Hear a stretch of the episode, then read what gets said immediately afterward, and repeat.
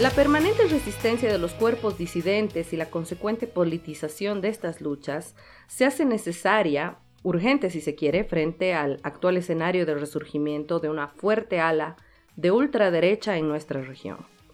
Cuando las etiquetas quedan cada vez más cortas para describir las experiencias de estos cuerpos disidentes, la pulga vuelve al lado de compañeras y compañeros de La Paz y Cochabamba, dispuestas a arrojar luces sobre estas hegemonías heteronormadas que también penetran a este y a otros movimientos.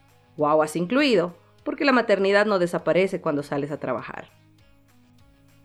Soy Rey Zabal Dampuero, parte del equipo de La Pulga, y hoy tengo el privilegio de presentarte a cuatro compañeros que hacen un trabajo enorme visibilizando las luchas de las poblaciones diversas. Mi nombre es Edgar Solís Guzmán, yo soy integrante del movimiento Maricas Bolivia somos un movimiento que nos eh, autodenominamos como maricas, significamos el insulto justamente, hay un ejercicio político en esa, en esa mirada, ¿no? en esa forma de construir esta otra enunciación que no es gay. Asimismo, eh, nos reconocemos como indias, indígenas, cholas, aymaras y quechuas, y desde ese lugar un poco transversalizamos eh, la lucha marica machorra traba queer, ¿no? que es como preferimos nombrarla y llamarla. ¿no? Hicimos radio hace 10 años y ahora tenemos un programa audiovisual callejero que se llama Nación Marica Callejera en YouTube, en el canal de YouTube Movimiento Maricas Bolivia. Y bueno, desde ahí a nosotras nos interesa un poco sacar las discusiones de los espacios cerrados al espacio público, situar esas discusiones sobre disidencias sexuales, identidades étnicas en el espacio público, donde también tienen que estar, eh, porque yo siento que el espacio público es un, un, espacio, un escenario político donde nos estamos disputando constantemente la sexualidad, ¿no? Porque creemos, claro, que hay una hegemonía heteropatriarcal, heterosexual, ¿no? Que también está en el espacio público, ¿no? Y más allá de las agendas mayo-junio, por ejemplo, en el movimiento LGBTIQ en Bolivia, en La Paz, etcétera, a nosotras nos interesa posicionar estas discusiones, eh, fracturar ese espacio, fracturar esas hegemonías, porque siempre pasa algo en el espacio público, no es indiferente, digamos, a estas discusiones. Sobre todo llevamos claro nuestras voces, llevamos nuestras cuerpas disidentes, ¿no? Entonces, eh, estar en el espacio público para nosotras es un acto político, una toma política que tiene que ver con estas discusiones que no solamente son eh, de sexualidades disidentes o géneros diversos, sino también son discusiones sobre el país, sobre la economía, ¿no? sobre los diferentes temas, los feminismos, etc. ¿no? Eh, me autodenomino como pobre cholo y maricón, claro, esta autodenominación también atiende ¿no? a lo que venimos trabajando tenemos una mirada decolonial y descolonial desde donde estamos construyendo este movimiento que, que esperemos que, que, siga vigente ¿no? o que, que siga sobreviviendo. Vamos a entrar en calor. Edgar, cuéntanos sobre las experiencias de las personas racializadas en relación a su sexualidad, considerando el contexto clasista y racista actual, y también cómo pueden incorporarse estas miradas en una propuesta de educación sexual integral. Cuando hablamos de educación sexual integral, ¿no? yo siento que el, el enfoque sigue siendo urbano. Muchas veces desplazamos ¿no? o, o, simplemente invisibilizamos lo que sucede en el área rural. ¿no? Yo tengo una experiencia, por ejemplo, de una compañera eh, lesbiana, que, es maestra, que no está ejerciendo precisamente porque ella se ha atrevido de algún modo en su comunidad indígena eh, donde estaba haciendo su año de provincia, hablar de sexualidad. Entonces ella, alarmada ¿no? en alguna entrevista en el programa, nos, nos contaba, por ejemplo, qué pasa con las mujeres en el área rural, ¿no? qué pasa con las niñas, con las adolescentes, con las jóvenes. Hay violaciones sexuales eh, y se encubren. ¿no? Entonces, como hay una suerte de justicia comunitaria en los pueblos que a veces se malentiende o se malinterpreta, en los casos de violaciones sexuales, ella lo denunciaba en el programa, se esconden, se arreglan con terrenos, se arreglan con vacas, ¿no? Y aquí están empujadas las, las jovencitas, las muchachas, las adolescentes a casarse con los violadores, las obligan a casarse con los violadores o lamentablemente tienen que irse de su comunidad, ¿no? Entonces, ese tipo de experiencias, ¿no? que no digo que no esté pasando en la ciudad, está pasando también, ¿no? Pero yo siento que siempre el área rural, las ciudades intermedias, las comunidades indígenas, siempre son las más invisibilizadas, ¿no? Y ahí con la compañera, claro, maestra lesbiana, nosotras le decíamos, o sea, pero ¿qué hacer? ¿O qué has hecho, no? Y ella nos decía, claro, eh, las, las estudiantes, ¿no? Veían en esta maestra que, les, que de repente aperturaba las discusiones sobre sexualidad, ¿no? Eh, veían así como una suerte de, de persona en quien confiar, ¿no? Entonces las, las, estudiantes iban a, a, esta compañera maestra lesbiana, le contaban los problemas, lo que estaba pasando en las comunidades, etc. Eh, y ella posibilitaba estas discusiones en contra ¿no? también de este sistema educativo, ¿no? que es peor en el área rural, ¿no? que es bastante patriarcal. ¿no? Hay prohibición en las direcciones de no hablar de estos temas, ¿no? Porque, porque claro, en la ciudad también está pasando esto, ¿no? O sea, no se pueden hablar de determinados temas. ¿Por qué? Porque existe la mala interpretación o el prejuicio de que vas a inducir a los estudiantes, a las estudiantes, a que tengan sexo, ¿no? Entonces, ese, ese mal enfoque, que es bastante patriarcal, porque viene de una autoridad, viene también de un sistema, ¿no? Patriarcal. Entonces, yo siento que, que, que invisibiliza, ¿no? Las violencias, violencias que están pasando y específicamente esta que te hablo en el área rural. ¿no?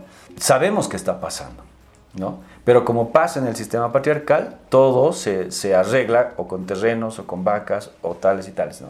Entonces no hay, yo siento, un, un enfoque, eh, por lo menos una posición crítica honesta respecto a la educación sexual integral. No hay. ¿no?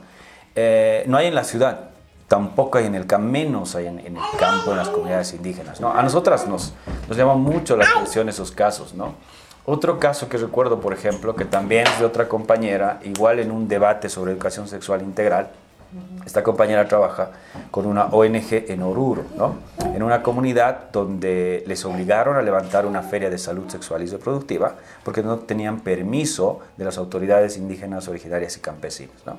Entonces, todo pasa por esas autoridades. Ahora, no quiero hacer que, veamos a las comunidades con prejuicio, ¿no? No, no, no, quiero que se entienda eh, una mirada tal vez racista de las comunidades. Pero yo siento que hay que poner sobre la mesa estas discusiones. Eh, ¿En qué están las comunidades? Las comunidades siguen ejerciendo eh, este enfoque de sexualidad patriarcal, ¿no? O sea, ahí no hay discusión de nada a no ser que sea la heterosexualidad obligatoria. Lo mismo pasa, digamos, con las sexualidades disidentes, ¿no?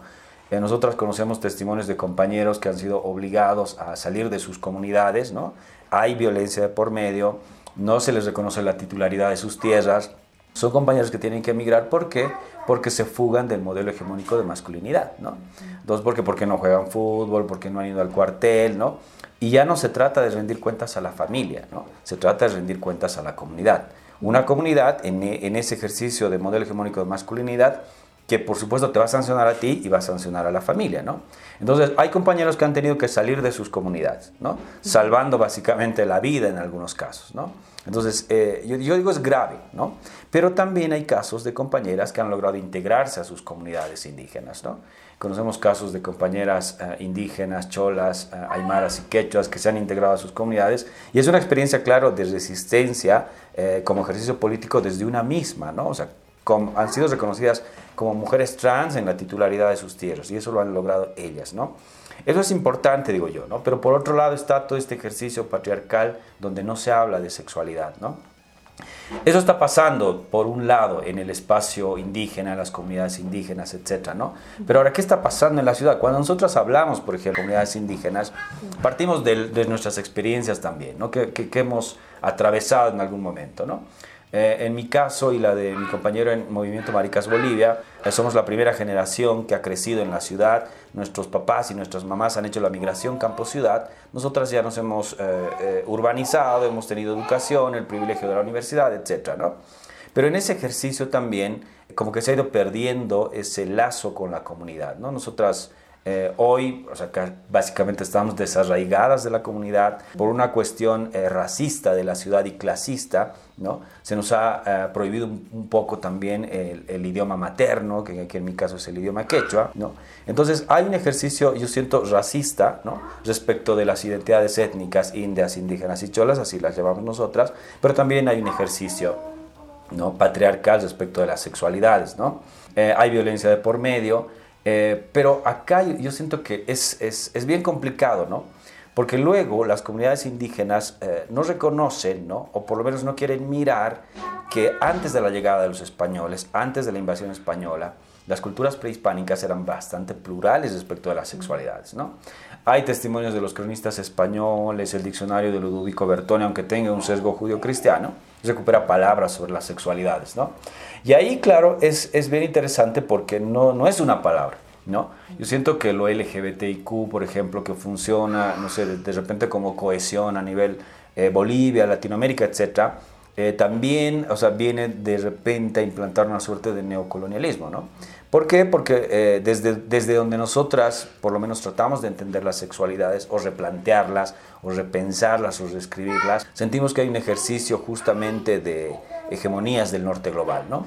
Que imponen agendas, ¿no? Que imponen nombres, ¿no? Que imponen las discusiones a las que se deben llegar, que imponen estéticas, deseos, hábitos, etc., ¿no? Entonces, en esa medida, eh, yo siento que mm, no, pues el, camino es largo, el camino es largo para aperturar las reflexiones sobre educación sexual integral y tendríamos que entrar y hacer otro programa, por ejemplo, sobre Grinder, ¿no?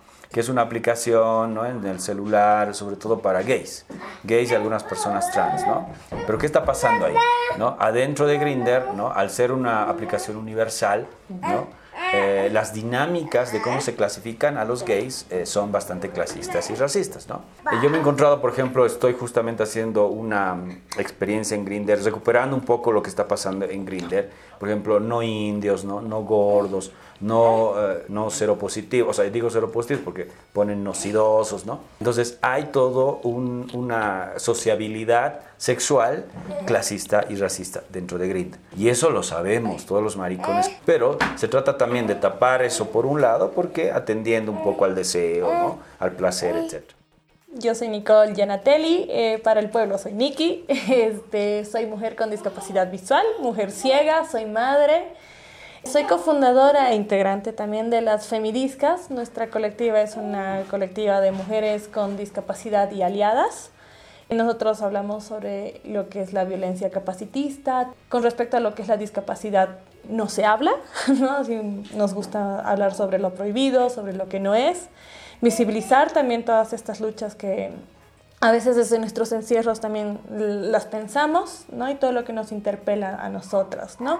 Desde lo que es el capacitismo. Nosotros como que somos medio nuevas, eh, no, no, estamos, no estamos muchos años, son dos añitos que tenemos, pero sí visibilizamos y queremos visibilizar todas estas luchas diferentes desde las diferentes discapacidades que también hay, ¿no? Eh, la física, la, la, sensorial, la múltiple, la psicosocial, neurodivergentes, ¿no? También eh, que, que, existen. Entonces nosotros desde ese lugar también hablamos, ¿no? Como realmente lo que nos pasa. Y también aplicamos mucho esto de nada sobre nosotras sin nosotras, que es también hablar sobre lo que es la discapacidad, pero es como que con nosotras, no es que vengan a hablar por nosotras. Eso es como que parte también de nuestra, nuestra lucha y nuestra premisa, ¿no? Como colectiva. Nikki, por favor cuéntanos qué desafíos encuentras en la aplicación y el goce de los derechos sexuales y reproductivos de las personas con discapacidad. Nosotros hablamos cuando nos referimos a lo que es el ESI, ¿no? que es educación sexual integral, pero también hacemos hincapié en lo que tiene que ser accesible, ¿ya?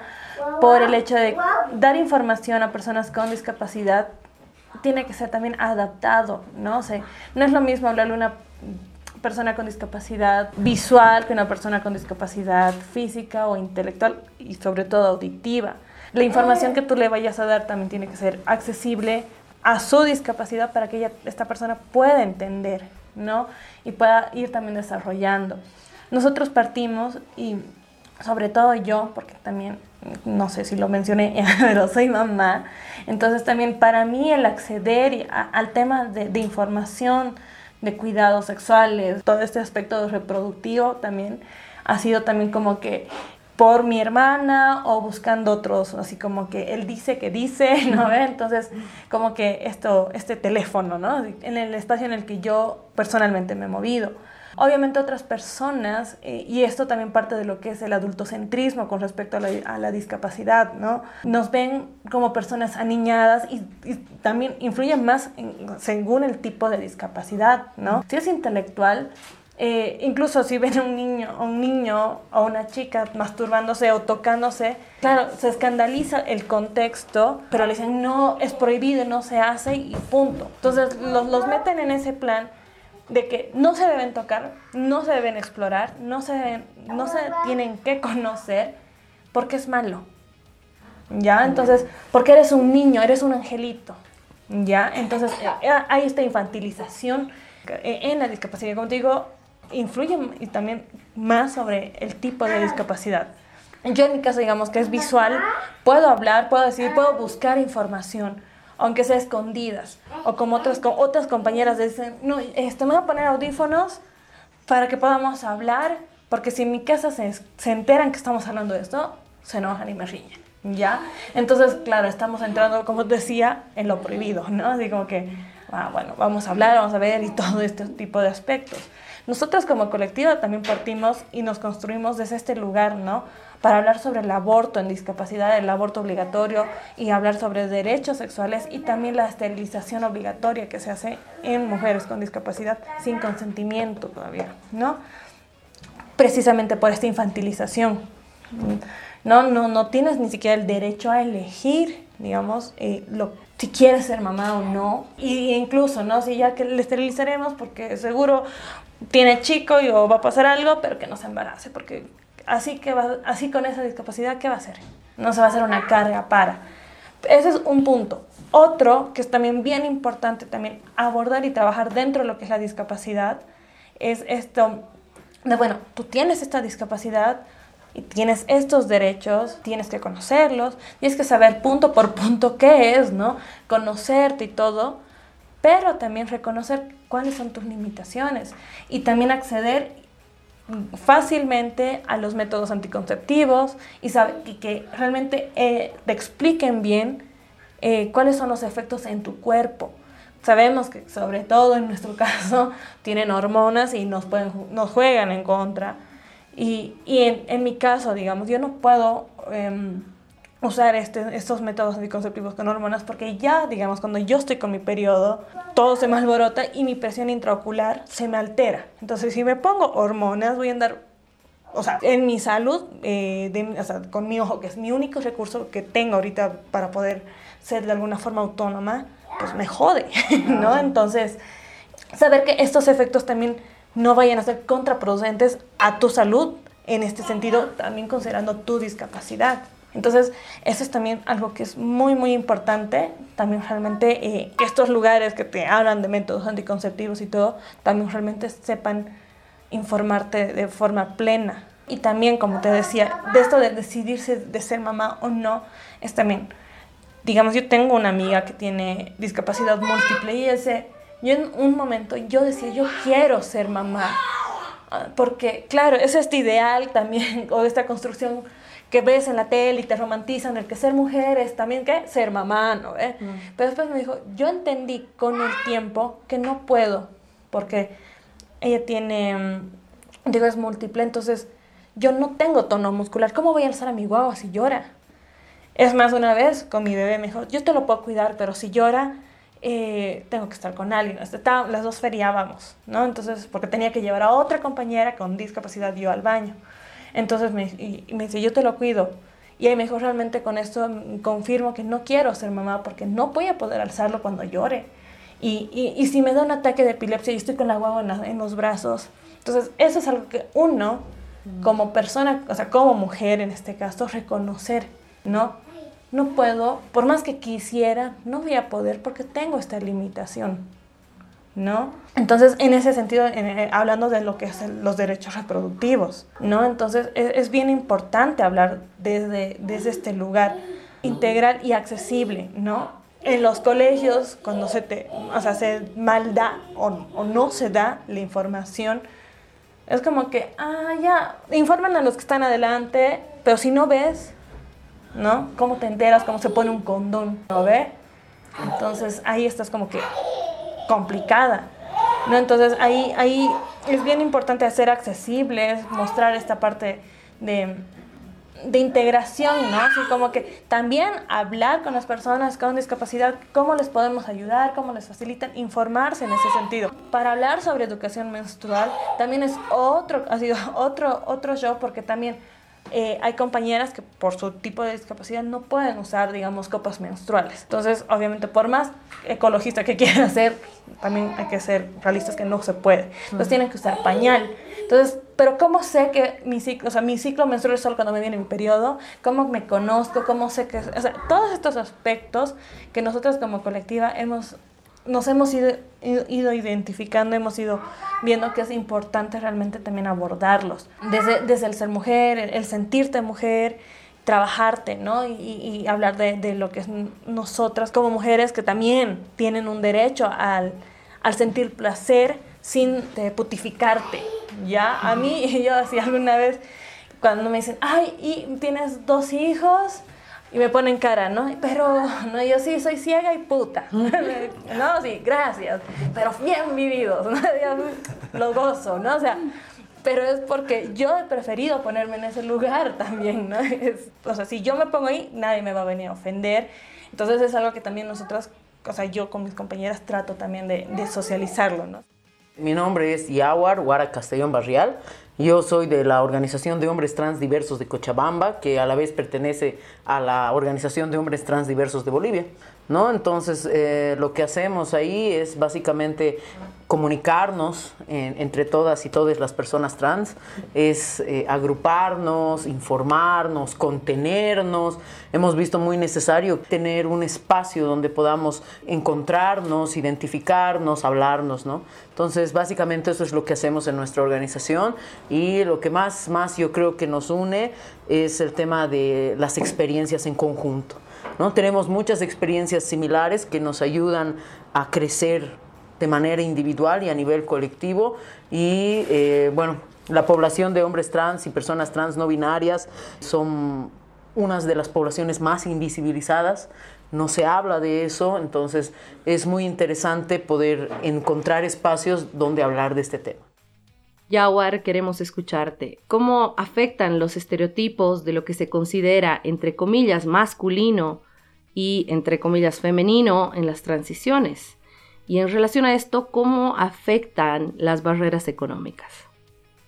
O sea, realmente yo creo que cuando eres una persona trans, realmente puedes ver cuál es esta dicotomía entre femenino y masculino porque mucho de cómo tú te identifiques y expreses tu identidad de género va a ser el cómo te percibe la gente.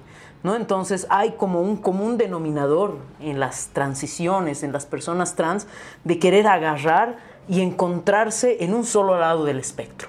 Entonces, de repente, si yo transiciono hacia lo masculino, hay como ese imaginario de que yo tengo que deshacerme de todo lo femenino y tengo que cancelarlo, tengo que votarlo de mi ser y tengo que no solo votarlo, sino que repudiarlo.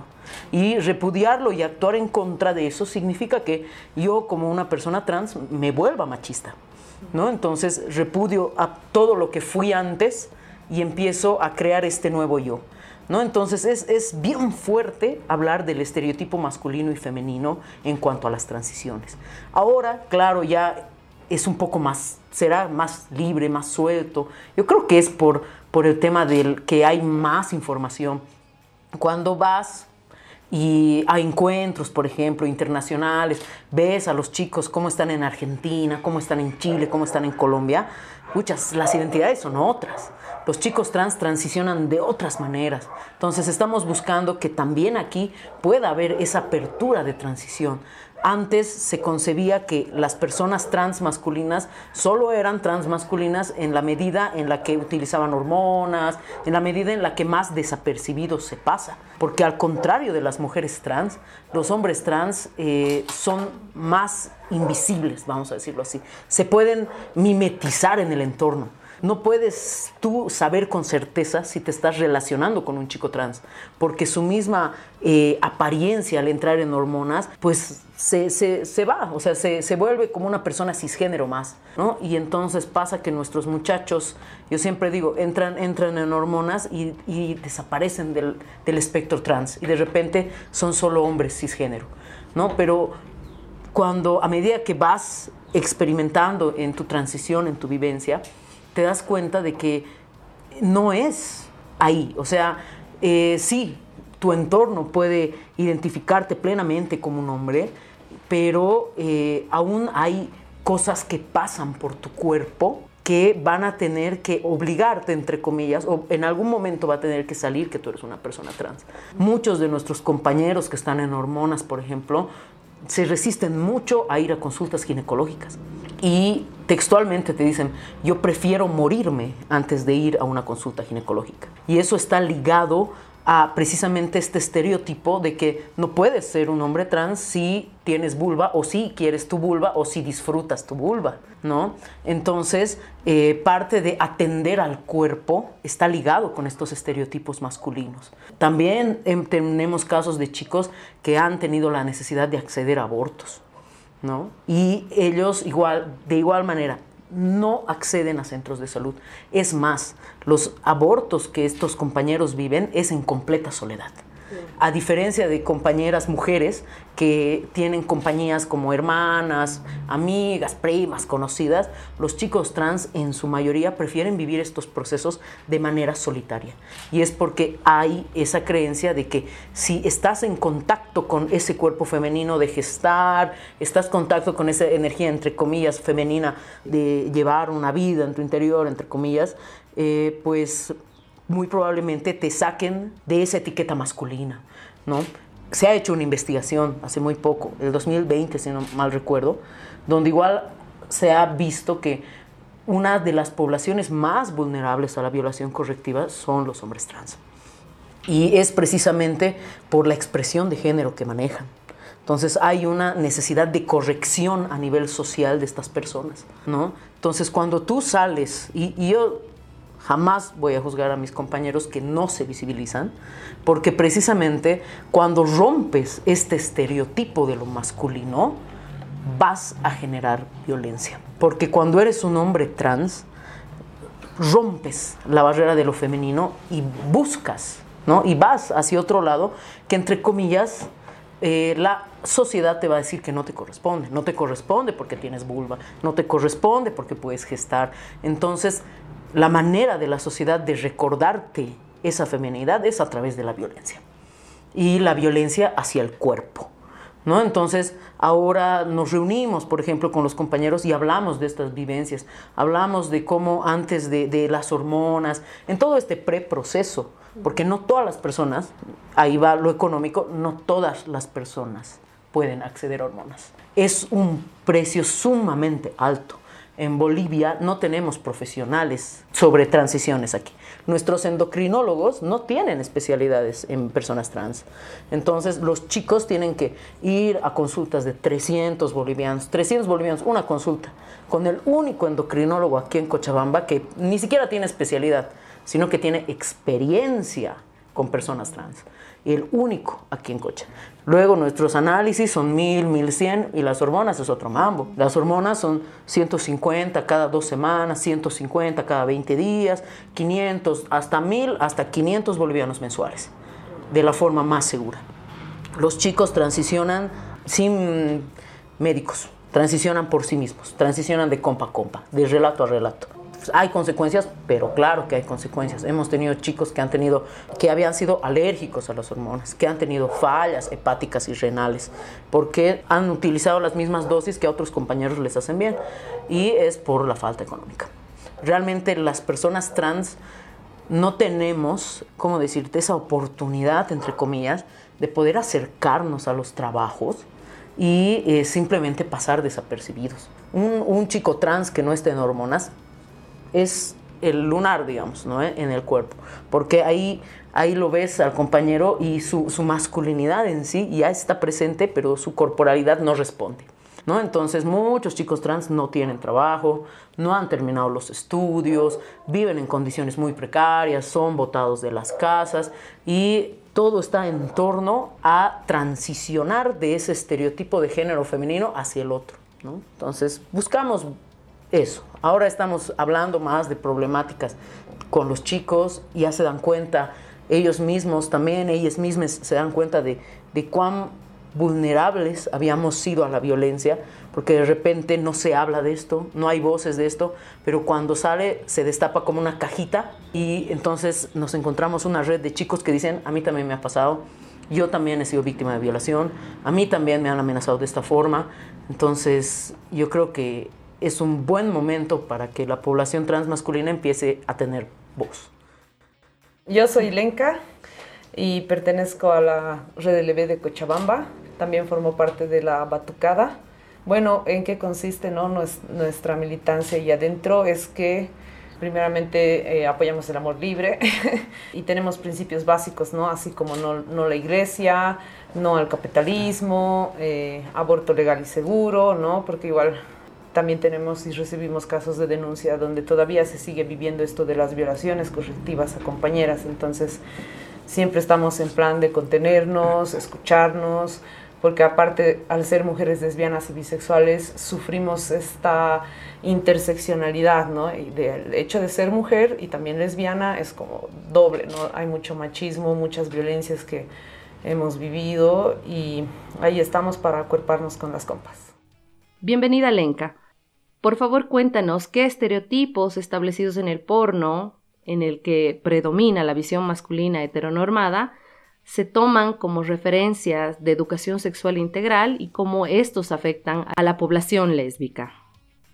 El porno, eh, ya sea para la, población diversa o la población cis, eh, yo creo que a las mujeres cae mucho este peso ¿no? de ser primeramente un objeto, porque eso es lo que es.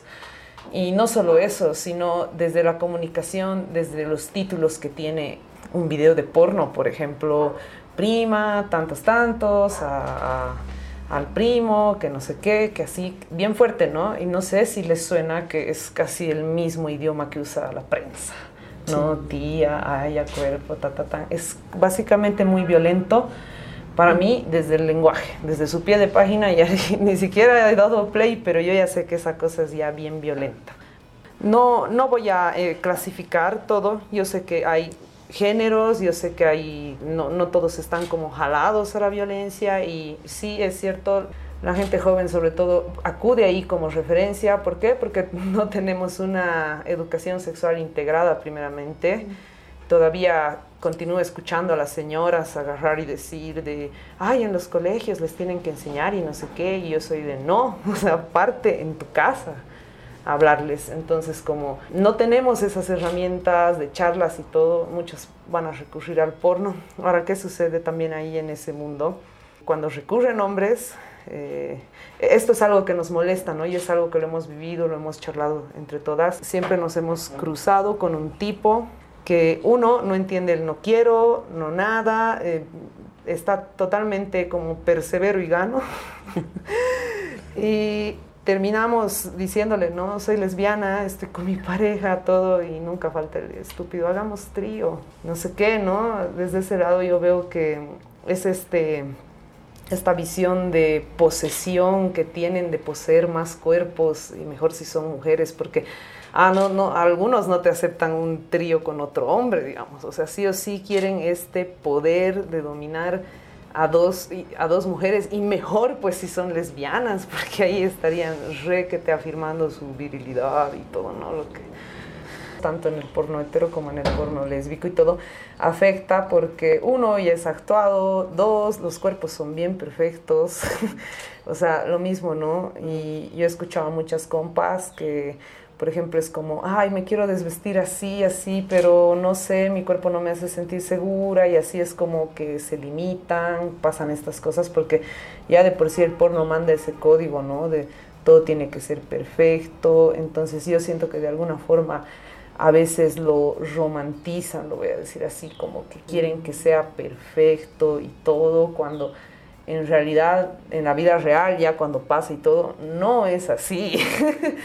no es como te lo pintaban, no era una peli porno ni nada, es como cualquier experiencia normal, conociendo, explorando los cuerpos, siempre con cariño y respeto, ¿no? Porque a veces eso también se puede entender del mundo del porno, que, que no sé, qué sé yo, dar de la nada, así una nalgada sin el consentimiento de la otra persona, entonces así como puede haber cosas que se malinterpreten. Y también ponemos en riesgo la comodidad de, de la pareja, ¿no? Ahora sí, en el caso de, ya vamos a ir más a la población, que yo estoy muy segura que muchas compas han visto, hasta yo también, hay como mucha desinformación, no hay un modelo, ¿no? El cual seguir, eh, o charlas con las compas, o recurres a videos. En los videos se ha normalizado ya mucho esto de los juguetes sexuales, que es lo que más predomina, que es, eh, no buscan desde dildos, arneses, eh, juguetes y notado que la población está más eh, hacia los juguetes, ¿no? Pero no hay como un producto, debería, y debería, porque sí, porque tú vas a una tienda y por ejemplo si estás buscando un arnés, te lo venden en forma de pene literal, hasta con bolas y todo. Perdón si estoy siendo muy explícita, pero es que literal te están sirviendo un pene tal cual y hello, soy lesbiana. no sé, pero ya la forma ya me quita el encanto. La mayoría de los juguetes que lanzan son penetración, ¿no? Y una lesbiana no necesita realmente eso.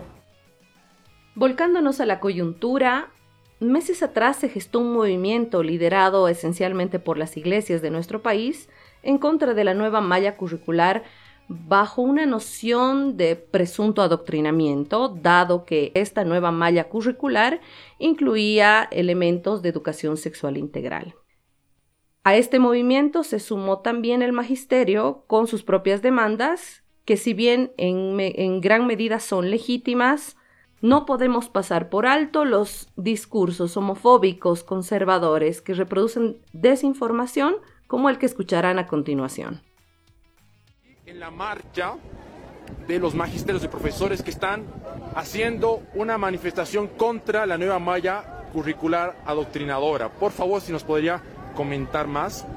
Bueno, lamentablemente esta malla curricular ya ha sido desechada. Desechada porque tiene dos aspectos de adoctrinamiento.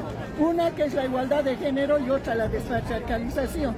Lamentablemente la ideología de género es una, es una doctrina ¿no?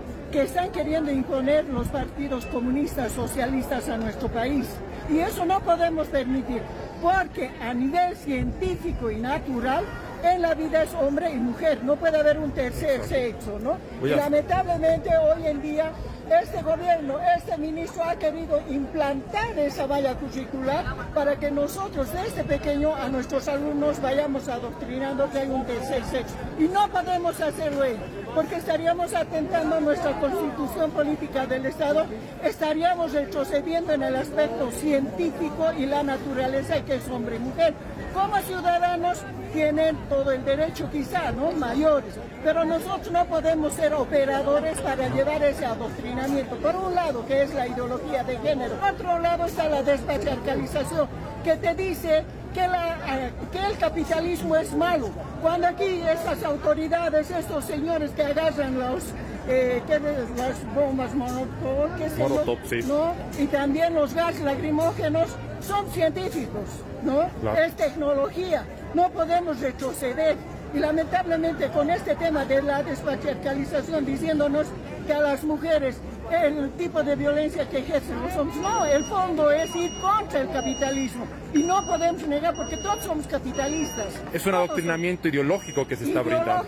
Y sabemos muy bien que la ideología es de estúpidos, idiotas, que no piensan. Es una doctrina, pero no es ciencia. Y lo que los más queremos que haya un proceso de enseñanza-aprendizaje científica, porque la tecnología avanza. Queremos que nuestros alumnos el día de mañana sean emprendedores, no vivan del Estado como estos actuales diputados, ministerio que se ha llenado de gente ignorante. Yo le transmito que una de mis alumnas me dijo que no va a estudiar nada saliendo bachiller. ¿Por qué? Porque sale profesional y está en la calle buscando trabajo. Y ha perdido su tiempo seis años y ha perdido dinero. Es contra eso lo que estamos luchando. Edgar, Nikki, Jaguar, Lenka. Queremos escuchar sus reacciones a este video de TikTok. A ver, mira, yo me quedo con el tema de la, de la sexualidad primero, ¿no? En un programa justamente con un compañero marica que es profesor, nosotros hablábamos ¿no? de, lo, de, lo de, la, de lo legítimo, ¿no? que es la demanda del magisterio. ¿no? Eh, jubilación al 100%, aumento salarial, ¿no? más ítems. Y eso me parece totalmente legítimo. Es una demanda del sector histórico además que nunca ha sido atendida. ¿No? Y nosotras en ese programa pensamos, también pensábamos, que de repente el, el la crítica a la educación sexual integral era totalmente secundaria, ¿no? Pero en este TikTok, en este audio de, la, de esta maestra dentro de la movilización del magisterio, es, es casi un poco lo contrario, digamos, ¿no? O sea, los maestros y las maestras están posicionándose contra, ¿no? La educación sexual integral, que no es ideología de género, ¿no? Entonces, para empezar, yo siento que hay que... Mm, siempre hay una una mirada, yo digo, eh, le ponen el nombre, ¿no? Inmediatamente salen a decir que es ideología de género, sin entender del todo que es la ideología de género que no existe como tal. ¿no Es el nombre que le dan justamente este argentino, ¿no? activista de, los antiderechos, etc. ¿no? Agustín Claro, entonces eh, se, se, agarran básicamente de ese nombre para satanizar ¿no? estos pequeños avances que nosotras decimos en algún momento no son trascendentales, pero pueden ser, como tú lo decías, ¿no? pequeños avances necesarios en este momento. ¿no? Eh, y, claro, también siento, ¿no? sentimos, como decía Nikki, ¿no? hay un enfoque adultocentrista. ¿no? ¿Quiénes están decidiendo, quiénes van a decidir, quiénes han decidido qué se les debe enseñar o no a los adolescentes, a los niños, a las niñas, a las niñas ¿no? en las escuelas? ¿no? Otra vez son padres y madres de familia, es el sistema educativo, ¿no? Y de repente también un ejercicio patriarcal en esa medida, ¿no? Porque las voces ausentes en estas discusiones, otra vez son los adolescentes, la población estudiantil. He visto, sin embargo, que en PICA, ¿no? este, este programa que es bien interesante, ellos han ido a hacer, ellas, ellos han ido a hacer cápsulas a diferentes escuelas y son los estudiantes y las estudiantes y les estudiantes que están hablando de lo que requieren sobre educación sexual integral, ¿no? Entonces, a mí me llama poderosamente la atención, claro, que sea una maestra que arrastre otra vez este, este nombre de ideología de género, que satanice la educación sexual integral, ¿no? Y que vuelva justamente a ese enfoque adultocentrista y de disciplinamiento de la heterosexualidad obligatoria, ¿no? Porque dice esta señora, esta maestra, acá es hombre-mujer, no hay tercer sexo. Otra vez hay una mala interpretación de los nombres. Para empezar, no hay tercer sexo, ¿no? Puede hablar de orientación sexual, identidad de género, etcétera, muchas, muchos otros nombres, ¿no? Pero vuelve sobre la heterosexualidad obligatoria. Y es triste, así ha estado el sistema educativo hasta ahora y, y así va a seguir estando al parecer. Me quedo así resonando ahorita, es como que hablan de un adoctrinamiento, ¿no? Y cuando nos dicen o nos educan de tú tienes que hacer esto, así, así, así, o sea, ¿por qué? Porque aquí lo dice, porque la Biblia lo dice o porque está en la reforma educativa que tiene que ser así. Entonces, entonces y eso cómo lo llamamos también, ¿no? Entonces es como que no es un adoctrinamiento, pienso yo. Y si lo quieren ver ellos así, entonces ¿cómo se llama lo que ellos hacen? ¿No? Es como que, a ver, entonces lo ustedes qué es? ¿Imposición? Eh, ahorita que hablaban del, del, tercer sexo, ya, sí, yo me quería hacer un chiste así como que no, es el tercer ojo, ya en mi caso. en mi caso sí puede haber un tercer ojo, ya. no, entre lo que veo y no veo.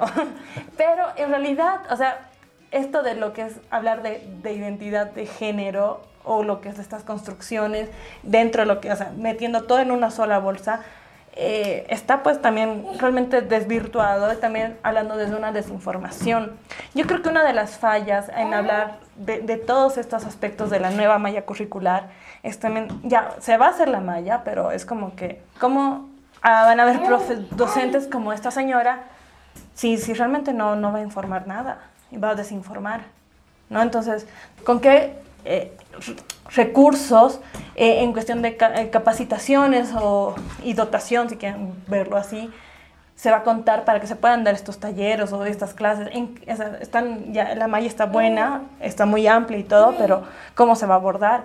Yo que trabajaba el año pasado en un colegio, en una unidad educativa, con personas con discapacidad, era pues así una cosa de grande, porque era como, ¿cómo, ¿cómo informamos todo esto? ¿Cómo hacemos todo eso? Yo era tallerista era psicóloga del colegio y tallerista, y mis talleres eran para eh, hablar sobre eh, educación sexual, no a la violencia y también inteligencia emocional. que está dentro de la nueva malla curricular ahora.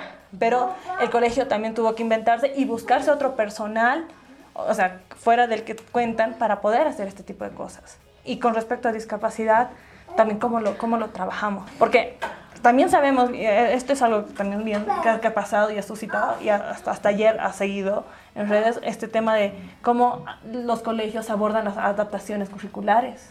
O sea, el ministerio cómo aborda esto y cómo entonces, si no, si no abordan una adaptación curricular en un colegio que, está normalizado, así que, que tiene que, tener mate física, química, ¿cómo van a hacer una adaptación con respecto a este tema del ESI? ¿No? O sea, y ayer, estos días se ha visto con el caso del Colegio Holanda, de que se, ha, que se ha suscitado un caso de bullying en dos estudiantes con autismo. ¿Cómo cortas eso? ¿no? O sea, ¿cómo trabajamos eso? No, pues anonadadísime. ¿Qué es eso? Oye, qué intenso a la señora, no hay por dónde empezar a corregir. en serio, qué guaso, no, no, qué feo.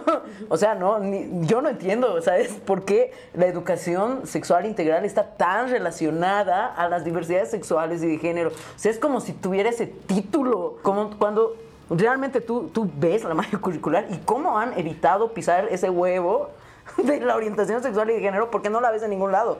O sea, no la ves. Yo no entiendo por qué lo siguen relacionando con, con identidad de género, por qué lo siguen relacionando con orientación sexual. Es una verdadera ignorancia porque ni siquiera se han dado la molestia de leerla, ¿no? Y empezar a, argumentar cosas como científico, socialista.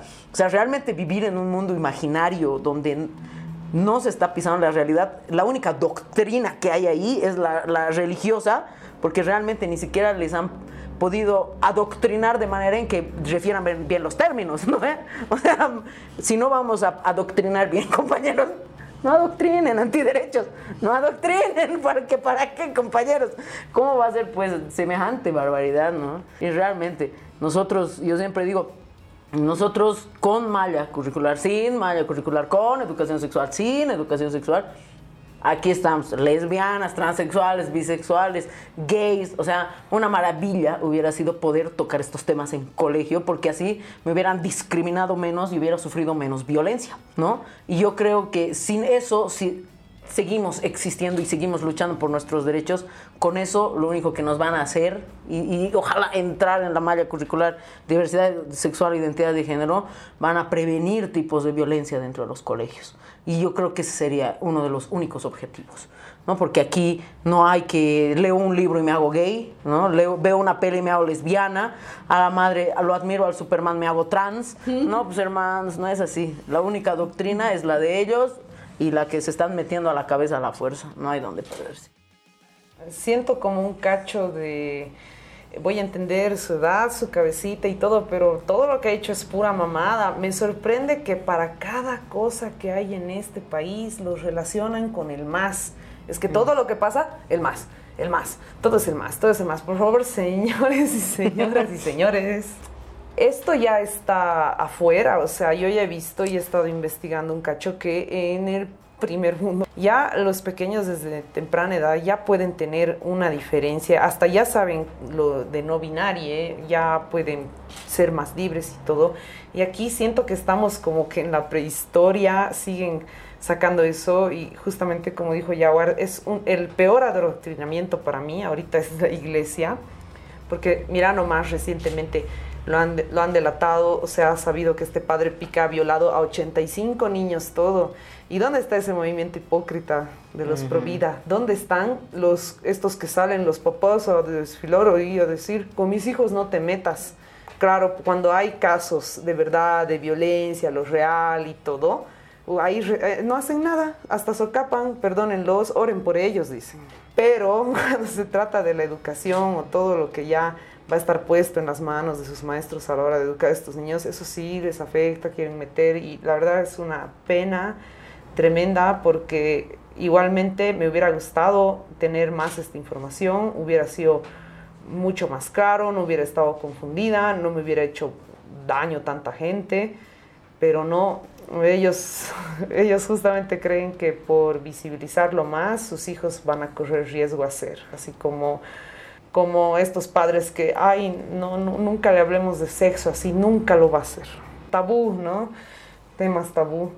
Pero sí, qué mal que no estén entendiendo lo que es la educación sexual, con la identidad de género. Yo las veces que tengo la oportunidad les estoy tratando de, explicar y siempre escucho cosas como, ay, pero, pero si ya te has vuelto hombre, para eso, para eso, y te van a gustar las mujeres, pero para eso nomás, así, no sé, se hacen bolas, no entienden, no entienden que una cosa es con quién quieres estar, intimar, tan, y lo otro es cómo te sientes tú. Finalmente, queremos preguntarles, ¿cómo vive tu comunidad, su comunidad, su sexualidad y cómo quisieran vivirla? ¿Qué sería para ustedes vivir la sexualidad de manera plena? Bueno, es una pregunta amplia, ¿no? Y, claro, yo, yo, no, yo no hablaría tal vez por toda la comunidad, digamos, tal vez hablaría por mí mismo, mí misma, ¿no? Yo siento pero que hay una mirada siempre, eh, ¿cómo te digo? Eh, o sea, primero que hay, una, hay, hay, un enfoque patriarcal de la sexualidad, ¿no? Cómo vivimos las maricas, digamos, la sexualidad, ¿no?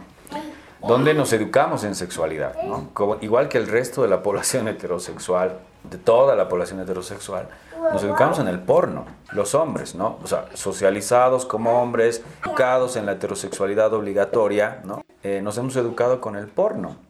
Y, yo creo que los jóvenes y, las jóvenes también están educándose con el porno, ¿no? Ante la ausencia, ¿no? De un sistema educativo, ¿no? Ante la ausencia de una familia que no va a discutir estos temas, ¿no? Ahora, deben haber familias más progres de repente, ¿no? Que, están abriendo estas discusiones, pero en general vivimos una sociedad donde no se habla de educación sexual integral, ¿no? Ya los niños, las niñas y les niñas van, ¿no? Como hombrecitos azul y mujercitas rosado a la escuela y en la escuela refuerzan todo ese sistema de heterosexualidad obligatoria y ahí los que se fugan, ¿no? o son los maricas, ¿no? o son las machorras, ¿no? O son eh, de repente siempre los estudiantes, las estudiantes que incomodan al sistema, ¿no? que lo desestabilizan además, lo ponen en cuestión, eso me parece genial. ¿no?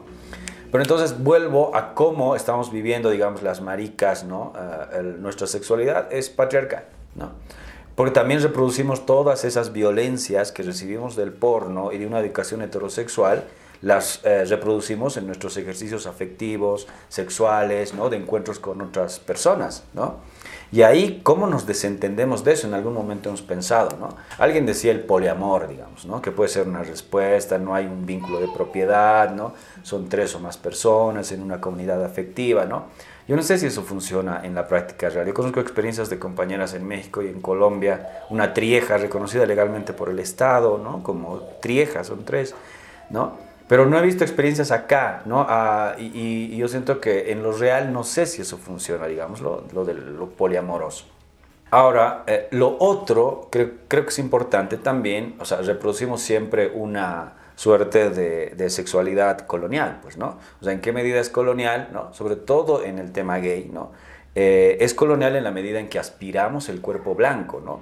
El cuerpo de deseo, ¿no? En, el, en, el, tema gay es siempre el cuerpo blanco, el cuerpo joven, ¿no? El cuerpo fornido, ¿no?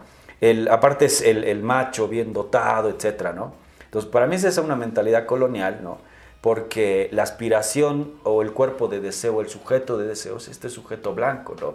En un contexto, ¿no? por lo menos en el área andina, donde las cuerpas en su mayoría somos racializadas, ¿no? Entonces, y ahí, claro, y no tiene que ver con el color de piel, tiene que ver con este sistema al que se aspira como, como deseo, como placer, ¿no? Como pareja, a, a, quién estamos mirando, quién es el sujeto de deseo, ¿no? Entonces, ahí, claro, ¿cómo hacemos de repente, cómo descolonizamos este deseo, ¿no? Esta aspiración a la blanquitud hegemónica en el mundo gay, ¿no? Y es bien difícil, porque en algún momento, claro, y recuerdo, hace, bueno, en la primera década del, del siglo XXI ya, ¿no? Del 2000, eh, las campañas, por ejemplo, de los talleres en, las ONGs LGBTs, siempre ponían estos cuerpos musculosos del primer mundo, ¿no? Como para, eh, para el afiche, ¿no? Para, para el arte que hacen, ¿no? Y en un momento, claro, nosotros nos empezamos a cuestionar, ¿no? ¿Por qué estos cuerpos van a representar a los otros cuerpos racializados? O sea, la distancia es abismal, ¿no? Entonces de ahí nosotras como que empezamos un ejercicio, ¿no? De producir nuestros propios afiches con nuestros propios cuerpos y sentimos que eso un poco está haciendo el ejercicio hoy, ¿no? Pocos hacen ese, de, tomar el cuerpo del primer mundo para el afichito de encuentro LGBT, digamos, ¿no? hay más gente que está produciendo sus propios afiches. De repente eso puede ser una mirada interesante, ¿no? Cómo descolonizar el deseo, cómo descolonizar el placer gay, ¿no? El marica, etc. Lo otro sería nombrarse o reconocerse, mirarse al espejo, saberse que, no somos blancas, ¿no? Saberse que somos indias, ¿no? Y en esa medida hay una, para nosotros un ejercicio político de reconciliación con las identidades étnicas, ¿no? Y ahí entender, por ejemplo, que nuestros cuerpos, deberían ser objetos de deseo, ¿no? Deberían ser objetos de placer, como, como lo son los cuerpos blancos, ¿no? Pero ¿cómo, cómo es que es bien difícil porque ni nosotras tenemos la respuesta, ¿no? Nosotras estamos en ese ejercicio justamente de, de tener una mirada decolonial respecto de lo LGBTIQ, ¿no? Pero no tenemos la respuesta tampoco. Nosotras estamos haciendo como que un camino, ¿no? Eh, que tiene que ver desde nombrarse, nombrarse India, eh, reconocerse Aymara, reconocerse Quechua, ¿no? Reconciliarse con, tu cara étnica, con el color de tu piel, con lo marrón, politizar ese lugar de enunciación, ¿no? posibilitar otro camino, ¿no? Pero el, camino es bastante pedregoso porque esa mentalidad colonial nosotras sentimos que sigue existiendo pues, ¿no? en, la comunidad LGBTIQ. ¿no? Mm, no tengo la respuesta, no tengo la respuesta cómo, pero yo siento que, que cada vez hay más discusión sobre estos temas y eso puede ayudar. Yo siento que puede ayudar justamente a hacer ejercicio contrahegemónico, también en la sexualidad, también en el deseo y en el placer. Bueno, yo personalmente, y lo digo bien, no, gracias, porque eh, sé lo que quiero, me he dado el tiempo de, de, de, ver qué es lo que necesito, qué es lo que busco, qué es lo que me gusta, qué sí, qué no. Este, ese tipo de exploración yo he podido tenerla porque también o sea, quieran o no, sí he tenido un privilegio eh, de, eh, económico para tener eh, el entorno y la, accesibilidad. ¿A qué, me refiero con entorno? Porque por el contexto, por mis amistades, ¿no? Que, que, que, que, sí hay, ¿no? De, poder hablar de este tipo de cosas y poder investigar y ver sobre esta información. No cayendo en este tema del porno, porque no lo puedo ver. Entonces, no, no, no, no, no. Pero sí, digamos, informarte de lo que es, de hablar, lo que es la, autoexploración, la sensibilización, ¿no? Ahora, claro, yo conozco casos y e, existe una lucha, sobre todo en España, de personas con discapacidad física y múltiple eh, por la asistencia sexual. Que eso, eso es bien, bien interesante, que es también así como que eh, ah, estás buscando asistente sexual, pero pues, ¿por qué no contratas a una, una prostituta y ya? No, es que no es lo mismo, ¿no? Es como que es otra cosa, es otra, sirve, o sea, funciona eh, de otra forma porque la dinámica es otra. Y a mí eso a mí me sirve también como persona a poderme identificar, a poderme conocer, a hacer, digamos, lo que yo con, con el tiempo he podido encontrar desde mi también curiosidad, desde mi socialización y desde mi autonomía, ¿no? Si yo no fuera, o si yo no hubiese sido también lo, lo, rebelde o lo caprichosa que ahora soy, eh, tampoco hubiese podido, digamos, acceder a esa información, ¿no? O sea, yo, yo me he parado desde ese lugar. Por eso dije, o sea, soy ciega, soy puta, ¿no? Y, soy la mala, si quieres. Desde ese lugar, ¿no? Es como que es bien importante eh, reflexionar, ¿no? Y realmente, y hablar, ¿no? Así como que decir, ay, como las personas con discapacidad van a hablar sobre sexualidad o sobre, ay, eh, buscar métodos anticonceptivos o hablar sobre asistencia sexual, qué promiscuos que son. Si son unos angelitos. No es que no somos unos angelitos, no, no funciona así, ¿no? Digo, este, esto de hablar realmente de asistencia sexual es bien importante, creo yo, para aquellas personas, como te digo, que son, tienen mucha más limitación física para poder explorarse para poder realmente sentir y no decir y no sentir culpa, porque desafortunadamente, y este es un punto que también es importante hablarlo, que, que cuando estamos hablando con en discapacidad es hablar también desde la culpa, ¿no? Así, no, es que me siento mal, ¿cómo voy a hacer? Ay, no, ¿no? O sea, que estoy haciendo prohibido, ¿no? Entonces, no te sientas mal, o sea, no sientas culpa, o sea, no, no, no, no te pongas en ese lugar porque tampoco lo vas a disfrutar. Entonces, eh, es bien importante también quitar ese, ese, esa barrera, ¿no? Si existen bastantes barreras actitudinales con respecto a la discapacidad, ¿no? Entonces es, es importante sacar este tema de, o sea, de, de, nuestras cabezas también, empezarlo a socializar. Obviamente nosotros tenemos que, no solo es con, con las personas, sino también es hablar con el entorno, porque como también los padres hay que hacerles entender que son personas, que tienen derecho a sentirse, a sentir su cuerpo, que tienen que sentir placer, ¿no? Sin necesidad de verga, así como, ay, que, no sé, romisco, cochino, mormoso, ¿no? Morbosa, ¿no?